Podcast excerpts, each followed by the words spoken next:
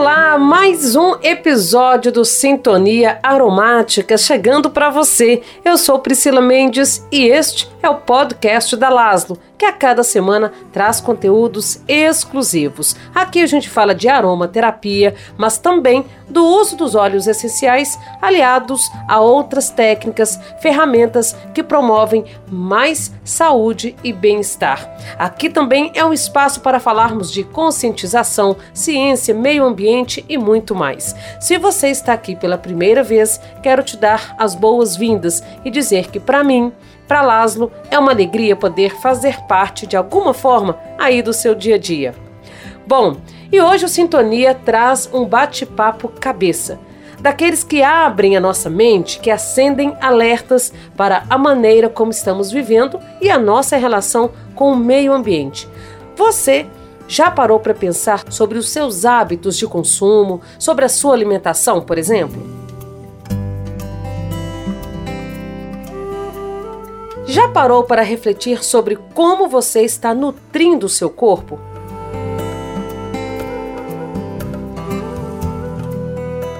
Como são produzidos os alimentos que chegam até a sua mesa?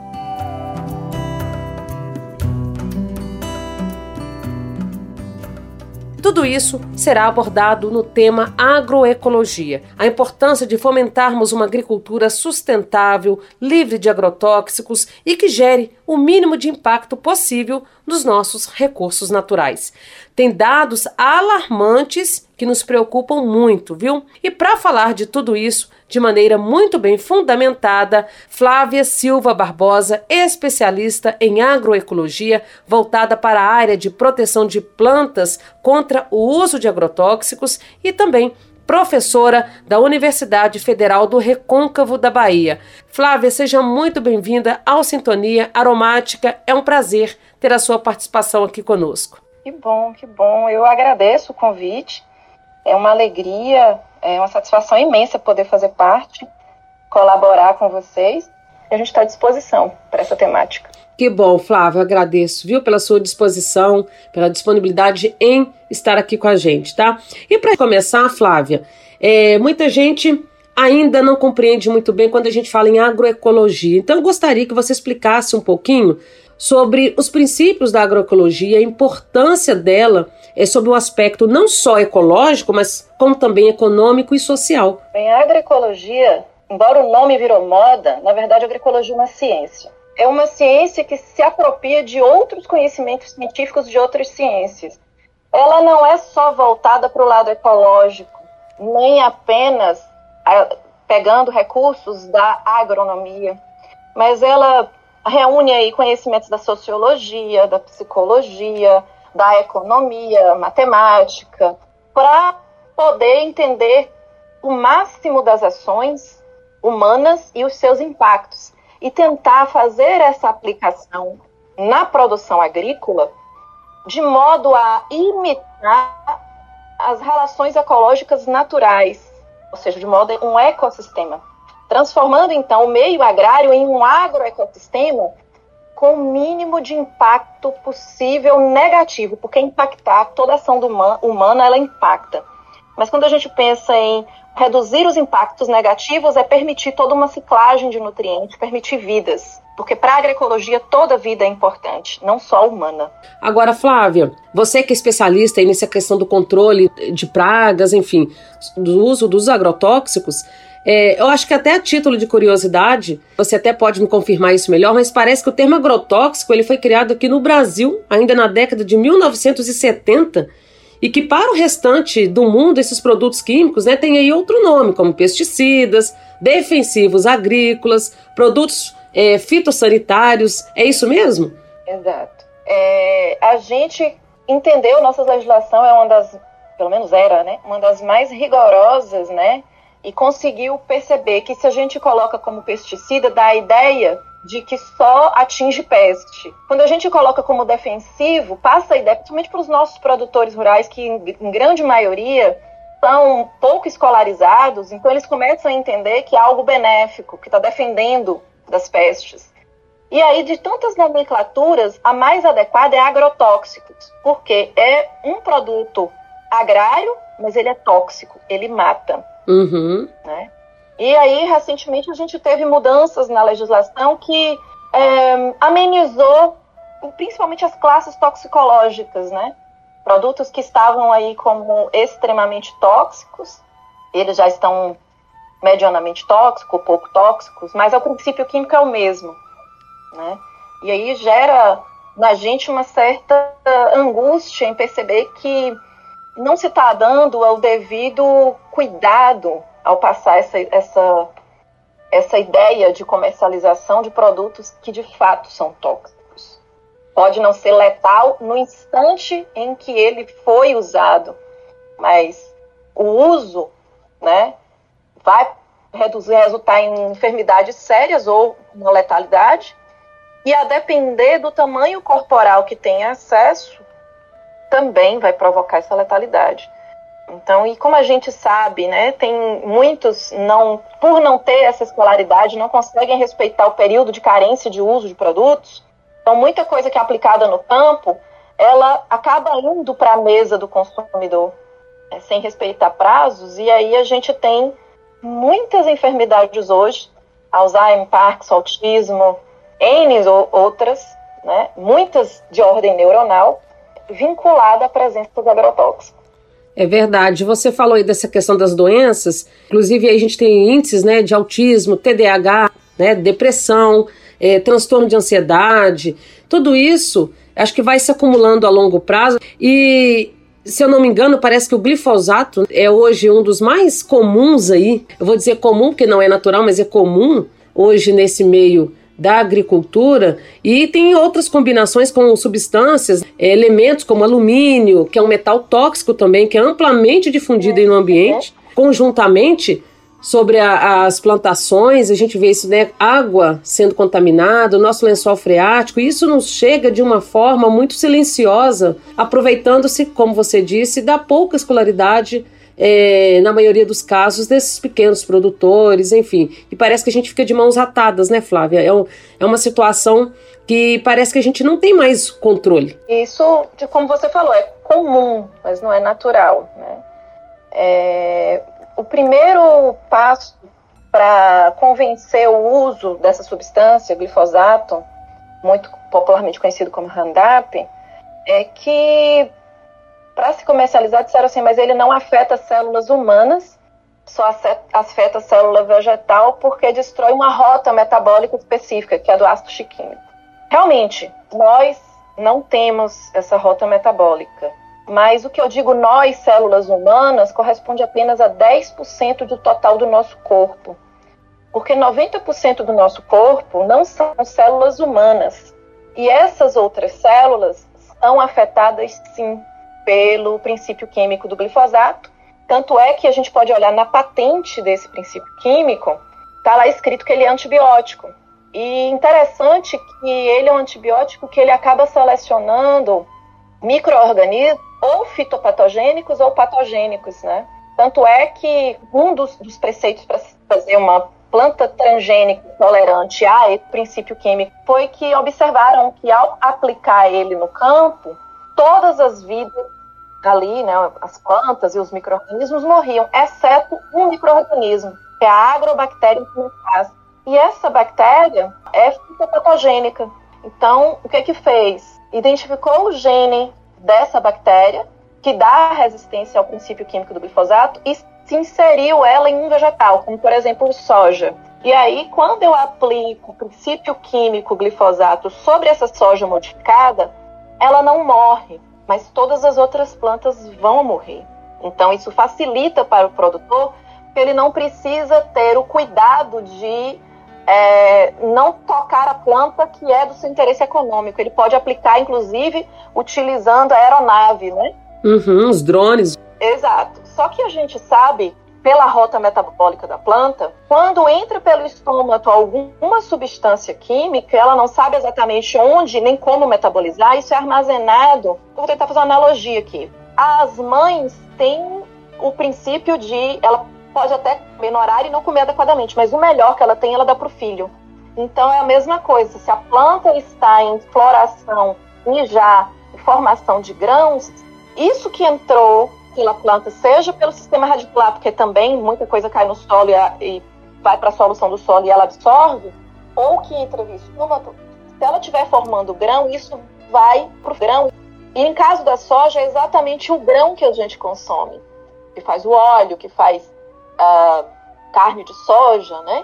Sim. Então a gente está buscando o que tem de bom na soja, que é a proteína, mas junto vem um princípio químico. E a gente começa a ficar em alerta. Eu até falo em sala de aula com os meus alunos que, por exemplo, geneticamente, suponhamos uma, uma situação em um filho. Geneticamente, suponhamos que essa mãe já tem aí o gen que diz que ela tem probabilidade de vir a ter Alzheimer. E hum. o filho dela nasceu autista. E ela continua consumindo óleo de soja porque é saudável, continua né, dito como saudável. Ela continua consumindo leite de soja porque é dito como saudável, a carne disso, e dando para o filho. Vai que uh, ela estaria projetada para ter essa enfermidade de Alzheimer lá para os seus 70 anos, ela apresenta isso com os seus 35 anos. E o filho dela é autista. Aí eu te pergunto, quem vai cuidar de quem? A gente vai chegar um momento que nós vamos colapsar a sociedade com tanto uso de agrotóxico, porque nós estamos caminhando para pessoas que estarão vivas, porque uma pessoa com Alzheimer, com Parkinson ou com autista, ela está viva, ela consome, ela bebe, mas ela ela tem todas as funções vitais funcionando, mas ela vai sempre precisar ser cuidada. E aí a gente começa a pensar o colapso, já que quando se pensa em produzir soja ou outro, outra grande commodity usando agrotóxico, a ideia é produzir para ganhar dinheiro, para fazer, né, a, a, o mercado financeiro está girando, eu me questiono se a grande parte da população estivesse totalmente enferma, desde que, de, que nos reconhecemos como indivíduos, lá, bebezinho, que a gente identifica que a mão é nossa, que a gente pode pegar, a briga nossa é pela autonomia e independência. Muitas vezes ela está ligada à questão financeira, mas ela nem sempre, porque eu penso assim, é, nós, né, queremos ser donos do nosso corpo. A vontade de eu quero ir ali, caminhar e ir até aquele local. Eu quero ir ao banheiro, levantar e ir. chegar um momento da gente perder a locomoção, porque participou desse consumo de coisas que tinham agrotóxicos que de alguma forma destruiu o nosso sistema neuronal e a gente acabou ficando sem locomoção ou outras, né? E aí precisa sempre de um cuidado. Então é, é muito triste perceber pessoas que estavam saudáveis e por sua alimentação com tanto químico, ela acabar entrando num rol de uma patologia séria e tá usando fralda, tá precisando de cuidados, não se locomover adequadamente. É preocupante, Flávia. Eu até assisti a uma live sua no YouTube sobre a, como uma alimentação de fato saudável ela é capaz né, de oferecer proteção ao sistema, ao nosso sistema imunológico. Inclusive, em pandemias como esta que nós estamos vivendo, né, pela Covid-19, é, e eu fiquei impressionada de como esse conjunto de agrotóxicos é, afeta a nossa, a nossa microbiota intestinal, que é o que nos mantém vivos, né? E se a gente for observar, nós nos intoxicamos o tempo inteiro, a gente já não sabe mais o que comer, o que nós estamos fazendo, para onde correr. É, a gente tem hoje iniciativas, né? A, no nosso curso de agroecologia, a gente incentiva os pequenos produtores próximos na questão de produção de orgânica, a gente né, intermedia aí a, a certificação participativa, é, a própria comercialização com feirinhas orgânicas, porque tem um grande mito de que porque é orgânico é caro. Sim. Na verdade, não é. Então, o que deixa caro é que o mercado, como comercializador, né, ele encarece esse produto como um nicho de mercado, porque é orgânico, mas na gôndola do supermercado. Em feirinhas, vocês vão comprar produto de qualidade pelo mesmo preço dos que estão comprando. E a gente teve uma iniciativa a nível Brasil chamado de CSA, significa Comunidade Sustenta Agricultura. Como que é isso? Grupos de pessoas identificam um produtor rural, pequeno produtor, que tem aquela limitação financeira em mente de estar tá tendo a diversificação. E essas pessoas se reúnem para financiar a produção. E aí, de posse desse recurso financeiro, esse produtor produz os alimentos, respeitando o tempo biológico, os mais adequados, incluindo, inclusive, é, a questão dos PANCs, né, plantas alimentícias não convencionais, que são, são extremamente ricas. E aí, esses produtores, já com essa grande diversificação, eles te entregam à medida que a produção for chegando a ponto de colheita. Então, você inicialmente você investe e depois você vai recebendo a, a, o fruto daquele investimento. Você garante, aquilo que você ser humano que trabalha no campo com dignidade, você garante que ele vai cuidar daquele solo, né? Porque a gente faz uma relação muito grande na agroecologia o solo com o intestino humano. E a gente diz assim: o solo está para o planeta, assim como o intestino nosso está para o ser humano. Porque é no solo que a gente tem riquezas de vidas que fazem plagem de nutrientes disponibilizam a nutrição adequada para os vegetais. Um vegetal nutrido adequadamente nutre o nosso corpo, que na verdade a gente não está nutrindo células individuais, a gente está nutrindo a nossa microbiota. É ela que nos mantém viva. E a microbiota saudável, ela passa a funcionar harmonicamente e permitir é, qualidade de vida. E o que a gente percebe é uma microbiota deficitária, que está sempre recebendo toxina, e não consegue fazer o seu trabalho. Inclusive, o intestino é chamado de segundo cérebro, justamente porque as nossas sinapses neurais, elas começam no intestino. Quem são responsáveis são as bactérias. E a gente tem aí uma preocupação grande em é, pensar, né, em estudar, em ter profissões, mas se a gente não come adequadamente, tipo de estudo tem muita coisa que vai ser perdido, nossa qualidade de raciocínio cai. E a gente tem percebido uma sociedade cada vez obesa, porque a microbiota não está conseguindo trabalhar como deveria. A, a, obesidade ela é um estágio de inflamação corporal. É, a gente tem aí a doença celíaca, né, Flávia, também, que a gente tem visto cada vez mais pessoas com doença celíaca. Intolerâncias, né? Sim. Por quê? Porque as nossas bactérias, elas estão recebendo uma toxina que mudam, elas podem até se adaptar à toxina, mas aí elas não conseguem trabalhar o alimento como deveriam. E aí, muitas vezes, a gente tem pessoas constipadas, elas comem e não conseguem defecar, e a gente chama, inclusive, disso de a pessoa, ela tá irritadiça, né?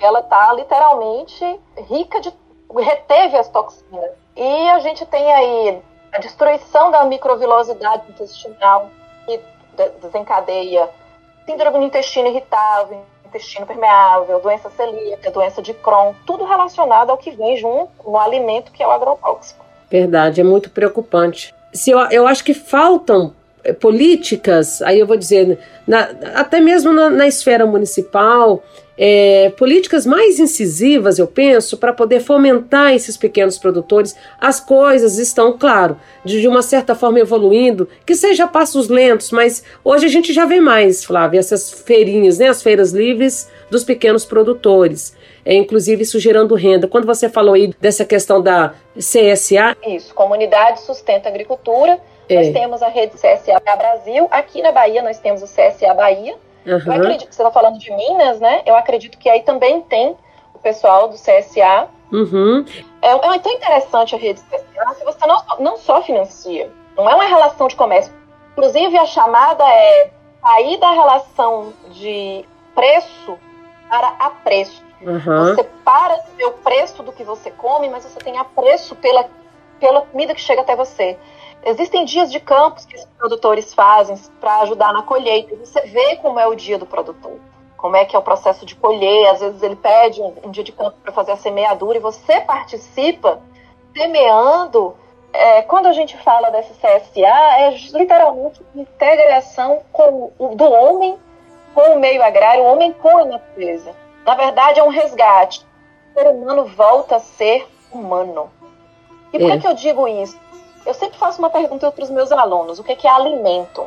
E curiosamente, todo mundo acha que alimento é só aquilo que entra pela boca. No grosso, sim, porque eu mastigo e engulo. Mas, por exemplo, a vitamina D, ela é necessária para a nossa vida, para a nossa qualidade de vida, mas ela não está entrando pela boca. Uhum. Eu estou me alimentando do raio solar que ativa as minhas células, faz a produção da vitamina D. Então eu preciso estar exposto à radiação solar.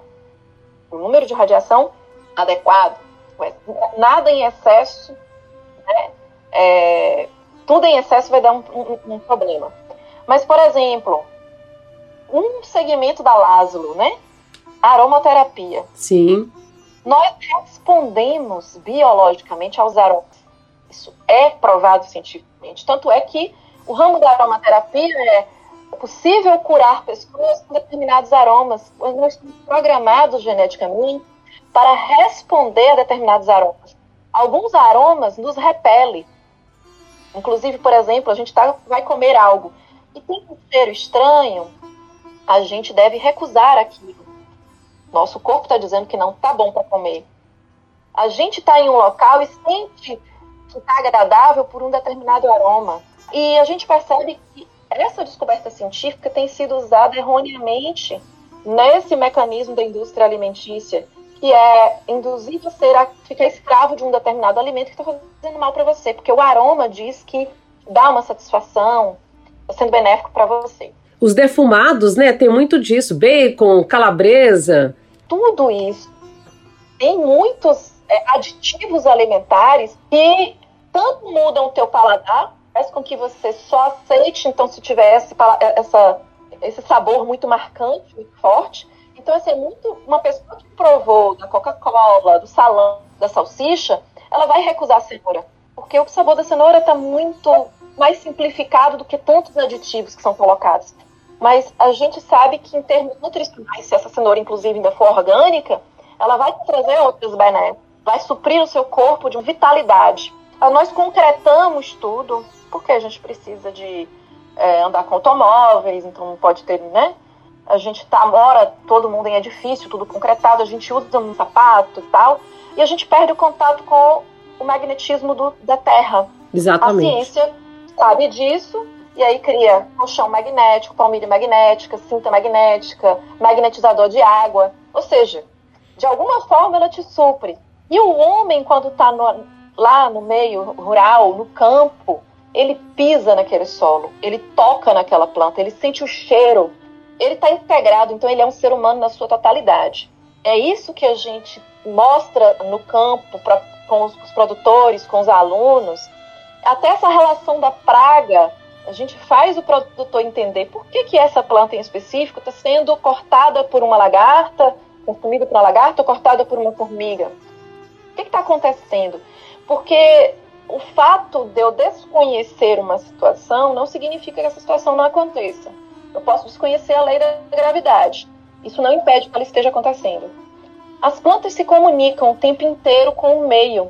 Sim. Embora elas tenham a limitação de não andar, mas elas comunicam e conseguem se proteger. Mas quando eu faço o uso de determinados agrotóxicos, eu limito a proteção natural que essa planta tem. E se eu ainda uso uma planta modificada geneticamente, seja por transgenia ou uma modificação simples geneticamente, eu já retirei dessa planta a capacidade de se proteger. Porque o entendimento é dar à planta os meios quimicamente, é comprar o inseticida, o fungicida, nematicida, o adubo químico. Então eu transformo aquele meio altamente dependente de substâncias. Né? E na agroecologia a gente mostra que quando aparece indivíduos que a gente chama de praga, eles funcionam como um, uma febre no ser humano. Quando um, nós, nós estamos sentindo febre, nós, nós, a febre em si não é uma doença. A febre sinaliza uma disfunção no seu corpo. Se eu simplesmente tomar um antitérmico e não investigar o motivo daquela febre, eu continuo com o problema. E no campo é isso que a gente faz. A formiga mostra que há uma disfunção naquela planta. Eu simplesmente uso agrotóxico, eu não cuido do problema da planta. A planta continua problemática e acrescentou mais um problema. Ela está agora com um contaminante. A gente chama isso de xenobiótico. Ele não é identificado pelo organismo que vai consumir, não é identificado pelo meio também. As contaminações são inúmeras. Porque se a gente pensar em um cultivo, é, nesse cultivo vai de adubação química, a uma proteção que é dada para a semente, normalmente um fungicida, já, boto, já vai no momento do plantio. Aí vem com o desenvolvimento da planta inseticidas, fungicidas, nematicidas, acaricidas, bactericidas. Lembrando que em termos de inseticidas eu vou ter uma classe muito grande, porque o que é usado para lagarta não é usado para um sugador de seiva, como um pulgão, por exemplo. Não é usado mesmo para formiga. Então, quando você come, né, uma frase de Manfred, são cerca de mais de 2.700 aditivos alimentares do campo ao prato, que a gente não sabe mais o que está comendo. E isso, naquela época em que Manfred disse isso, hum, de 2020 para cá, eu perdi as contas de quantos químicos foram liberados para que a gente pudesse consumir. E está entrando na nossa comida silenciosamente todos os dias. É verdade, Flávia. Isso que você está falando chama muita atenção, de fato, né? Aumentou muito, é preocupante. A Laszlo tem aqui, uma das bandeiras é a aromaterapia. Isso afeta não só toda uma cadeia produtiva. Então, assim, isso afeta, por exemplo, a produção dos óleos essenciais pelas plantas. A, a precisa de produtos orgânicos para ter óleos puros, de qualidade, que de fato eh, façam toda essa ação é, da aromaterapia. Mas, enfim, é, voltando para essa questão do, da entrada de agrotóxicos, no último dia 31 de agosto, a Polícia Federal deflagrou aí a Operação Ruta Negra para desarticular uma organização criminosa do Paraná que importava, comercializava e transportava agrotóxicos, né, ou os chamados aí defensivos agrícolas, como alguns aí preferem. Nessa operação foram apreendidas quase duas toneladas de agrotóxicos ilegais eu estou falando de quase duas toneladas, tá? Num valor aproximado de 3,6 milhões de reais. Isso só nesta operação. Então você imagina o quanto que essa prática ilegal não movimenta por ano e que entra de maneira que não é descoberta, de maneira silenciosa. Exato. É, por lei, é proibido a venda fragmentada de agrotóxicos nas casas agropecuárias. Mas isso acontece, né? Porque até a própria embalagem, ela é muito blindada para evitar é, justamente que aconteçam contaminações no processo de transporte, armazenamento, então no, e no uso também em campo.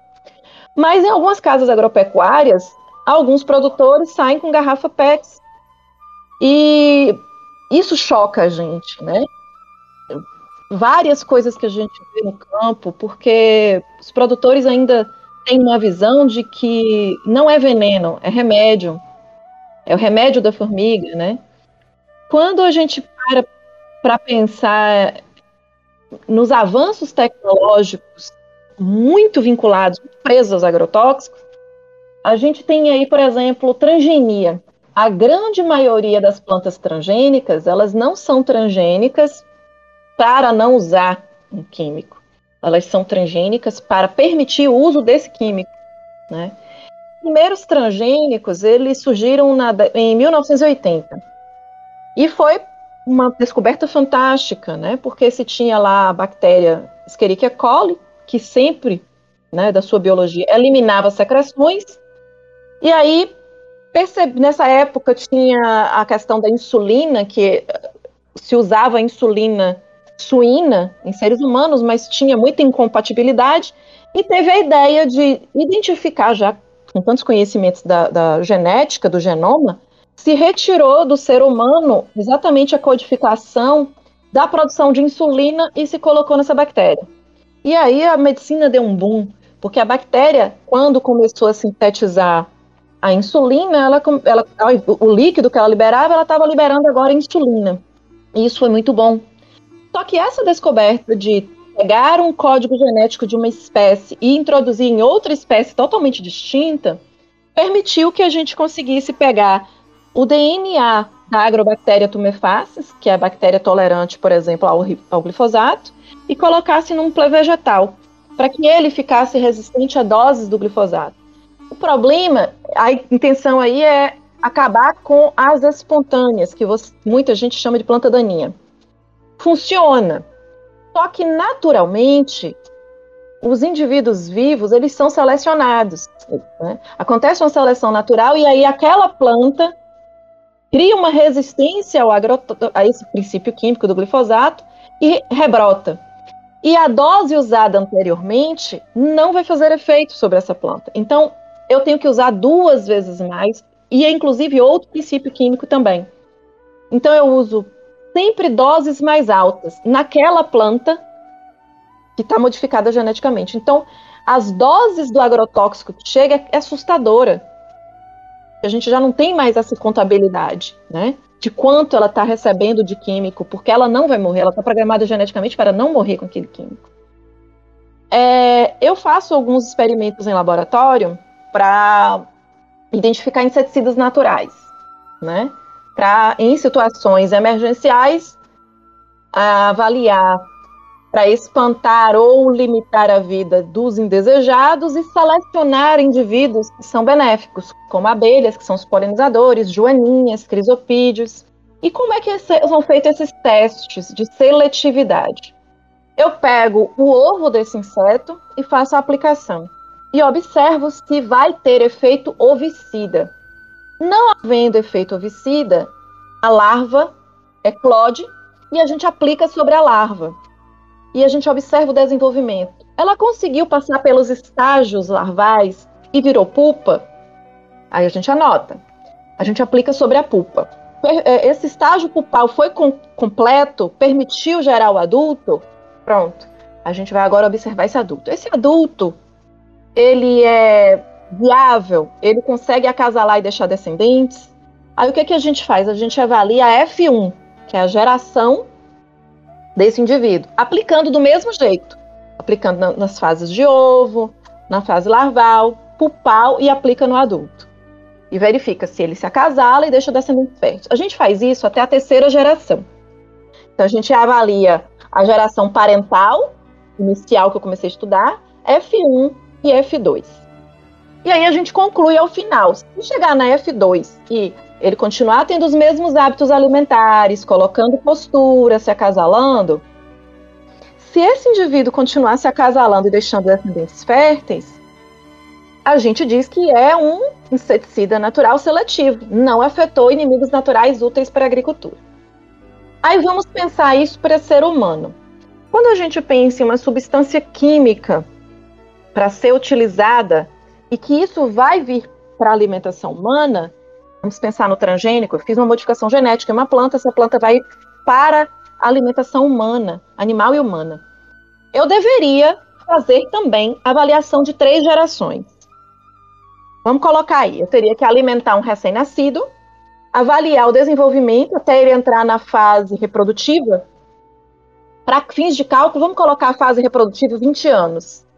E aí eu ia avaliar o descendente desse indivíduo Novamente, avalia o bebê, toda a fase de desenvolvimento e reprodutiva. E volta e avalia a última fase, o bebê, fase reprodutiva, para ver como ele se tornou em termos de adulto. Se a gente contabilizar quanto tempo de estudo para liberar essa molécula ou liberar essa planta geneticamente modificada, a gente tem aí a soma de pelo menos 60 anos de estudo. E isso não acontece. As observações são feitas em outros mamíferos de reprodução mais rápida, como ratos, coelhos, e aí isso entra na nossa alimentação.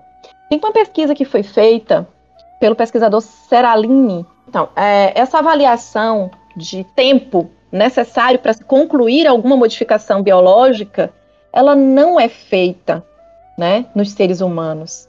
Na verdade, nós estamos sendo cobaias vivas, porque uh, os testes são feitos em mamíferos de menor porte, como ratos, coelhos, e depois é liberado para seres humanos. Tem uma avaliação que foi feita por Seraline, que gerou uma publicação no ano de 2012, e que mostra, a nível visual, é fácil de ver, as alterações nas glândulas mamárias, ou seja, o processo cancerígeno nos ratos. E ele deu apenas milho transgênico e milho transgênico com Roundup. Essa pesquisa foi retratada em 2013. Claro, gerou polêmica, mas como isso ainda está disponível no site, quem tiver interesse pode ler na pesquisa. o editor-chefe diz: embora não tenha sido encontrado é, nenhum vestígio de erro na pesquisa, as afirmações são muito fortes, concisas, para o tipo de pesquisa. Então, inviabilizou esse artigo. Só que outra revista séria republicou em 2014. E claro que, como ele foi republicar em 2014, ele inseriu novas informações. Então, ele, nós temos esse artigo já em uma revista mais séria, com fotos e com detalhes. E aí, uma das coisas que chamam a atenção nessa pesquisa de Seraline não é só a, o que a gente vê em termos das malformações das, das glândulas mamárias, do, do câncer propriamente, do sofrimento animal no enredo, quando você lê a pesquisa, o pesquisador precisou abater os animais por conta do sofrimento. Mas o que mais cho choca é o que a gente chama de disruptor endócrino.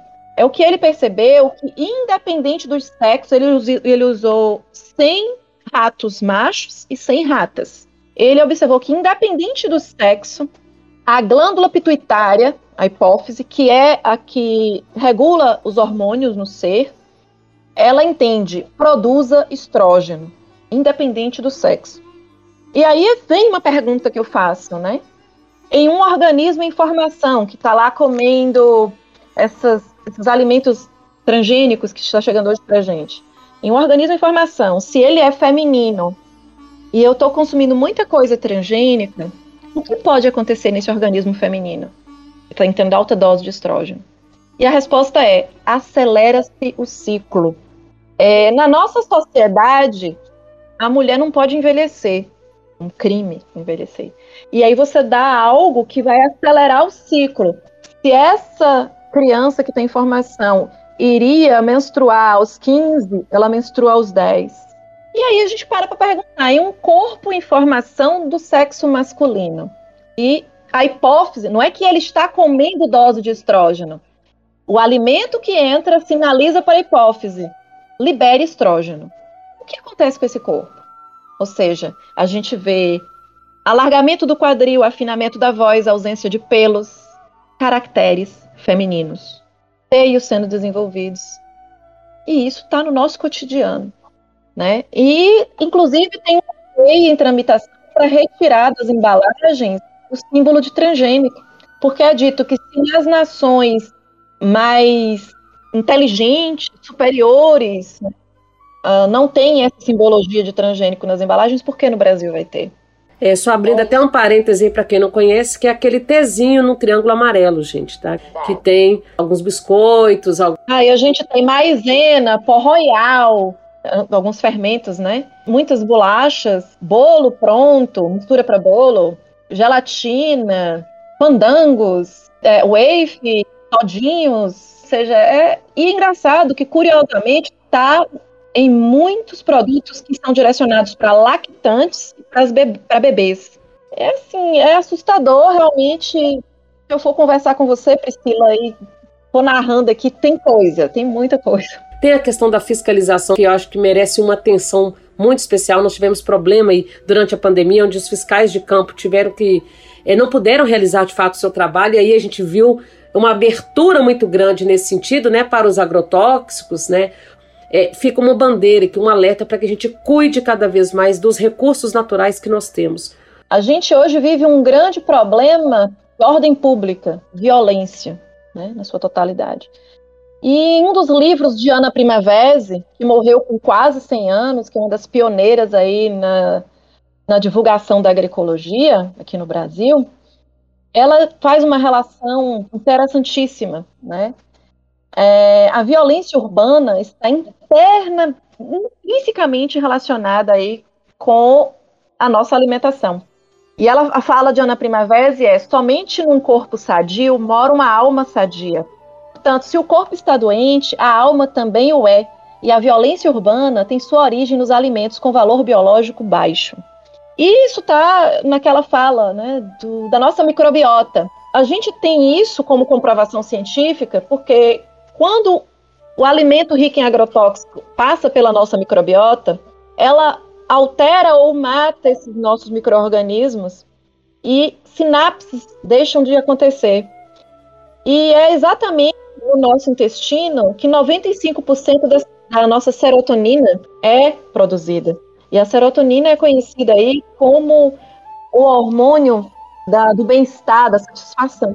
E quando a gente tem a morte da microbiota, a gente tem aí a retenção de fezes, literalmente o enfesamento. E é o que uma das coisas que está bem relacionada aí, ficar com fúria, ficar com violência, sentir raiva. A gente não está conseguindo liberar as toxinas que entram no nosso corpo. É só uma reflexão aí.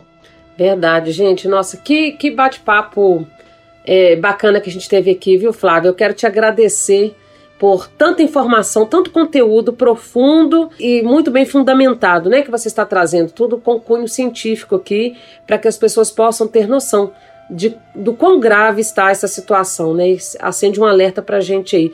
Muito obrigada pela sua participação aqui, viu, Flávia, com a gente. Eu que agradeço e precisando é só entrar em contato.